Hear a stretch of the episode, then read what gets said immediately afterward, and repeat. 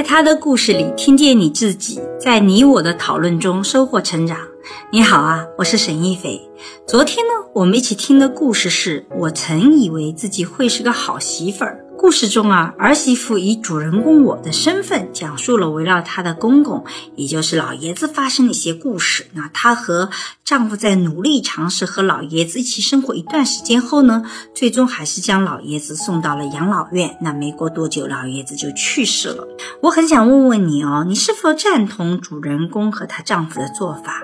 如果你是老爷子的亲人，你又会怎么做呢？欢迎在音频下方写下你的想法，我们一起讨论。看起来哦，这是一个代际相处不和谐的问题。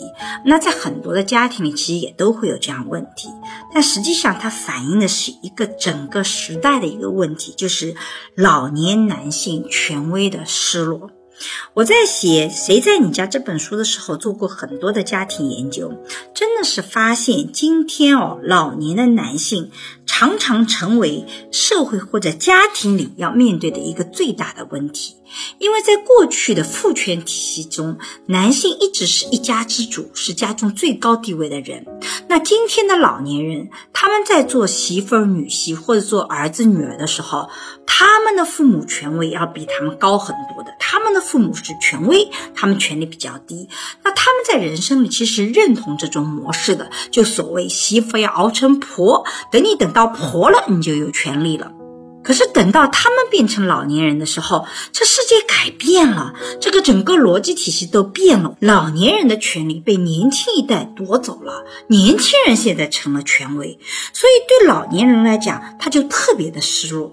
尤其是对老年男性来讲，他的失落感是更加明显的。女性有的时候在家庭里，因为还能做家务啊，还能够有用去帮助家庭，那她可能还可以。但对男性来讲，很多时候他也不会做家务，他对这个家庭一点贡献都没有，大家就完全不服从他过去所想要的权威。这个时候，他的失落点是非常明显的，甚至会带来心理巨大的落差。那在这个故事中，你会发发现这个老头子很多方面都表现了这一点。比如说，你看他平时头痛脑热，不喜欢去医院，宁愿相信传单和以往的经验，自行到医院去买药。子女怎么劝都没有，他就告诉大家说：“你看。”我的判断还是对的。第二，有的时候你会发现他到医院里去啊，经常会跟医务人员发生矛盾啊，他要我行我素的抽烟，甚至要拔针头啊，跟这个医护人员都会产生矛盾。那这个时候他其实也在寻求自己的权威性。那等到他身体好不容易好了，他又很热衷于购买各种保健品，因为那些保健品的销售人员总能面带微笑，不厌其烦地听他讲述。各种的光辉往事，还时不时的会附和吹捧一番，让他就非常有满足感。那你会发现，他其实在这个过程中寻找的就是这种失落的权利。所以老爷子给大家留下了自私、顽固、难伺候的印象。我自己也觉得这样的老人在生活中真的是让人非常的不舒服的，我们很难相处的。但如果我们从权力失落的角度去看这些行为，其实我们就能理解到他背后的逻辑体系。比如说，他进出门不换鞋啊，前脚才擦干净的地板，回头又是一串清晰的脚印，为什么？因为他是这个家的老大呀，他不希望受拘束啊。然后呢，他经常要往下随地吐痰，等等等等，乱翻东西拿为己用，等等等，这些都是权利。因为他说我想做什么就是做什么，这个家就是我的。那老爷子过去就是这么想的，今天他也是这么想的。那他住到媳妇儿家里，住到儿子家里，为什么会改变了呢？因为媳妇儿儿子觉得这是我的家，你要遵守我的。规则，但对老爷子来讲，他可没这个想法。他觉得这还是我的家，我还是应该说了算的。当我说了不算的时候，他就会各种作就出来了。所以很多的老年男性啊，都会有这种困境在里面的。这其实是一个很重要的社会话题，因为它真的会给家庭带来很多的困扰。那以前的这个家庭环境已经改变了，我们没有条件再去支持让一个啊男性还要有耀武扬威，我们做不到了。但是老年人他改变很慢，他怎么办？这也是我们摆在我们面前非常现实的问题。那我觉得她这个丈夫和媳妇儿其实已经做得很好了。比如说，这个丈夫他经常把金钱摆在台面上。把问题摆在台面上，说得很清楚。我觉得这是这个丈夫做的特别好的。我们经常说亲兄弟要明明算账，其实你会发现，如果我们愿意把金钱放在台面上说清楚，这并不意味着贪婪，恰恰相反，你心里越坦荡，你才会越愿意把金钱这个事情放在台面上讲。所以这个丈夫把该尽的赡养责任尽好，但是他也不是很贪婪去询问房产的事情。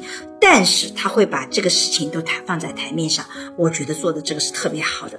而这个媳妇儿其实已经做到了，我们很多年轻媳妇像我这样都做不到的。其实她是很努力的想要做一个好媳妇儿，但实际上我也提醒很多的这个年轻的女性哦，就是我们常常会陷入到这个叫好媳妇的陷阱里去。哎，以前有部韩剧叫《人生第一次》，而这个女主角和男主角呢，他们是。协议的一个契约婚姻，然后女主角第一次到男主角家里去的时候，她就很想扮演好那个媳妇的角色，所以呢，这个婆婆叫她准备很多的工作，然后吃饭的时候也要叫她在一旁伺候，她都没有怨言的去做了啊，她觉得这就是一个好媳妇的形象，但她的丈夫就跟她讲说，不对的，你没有义务做这个。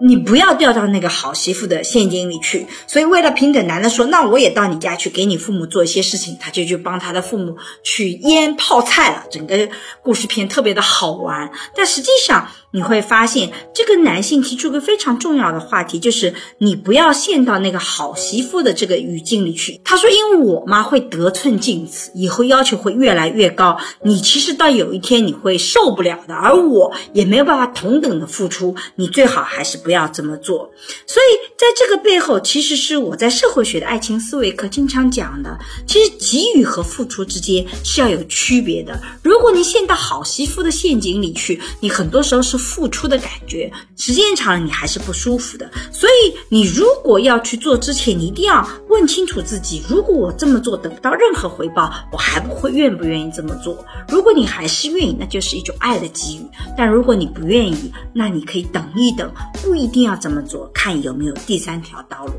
那么好，这就是我对于我曾以为自己会是个好媳妇儿这期故事的想法。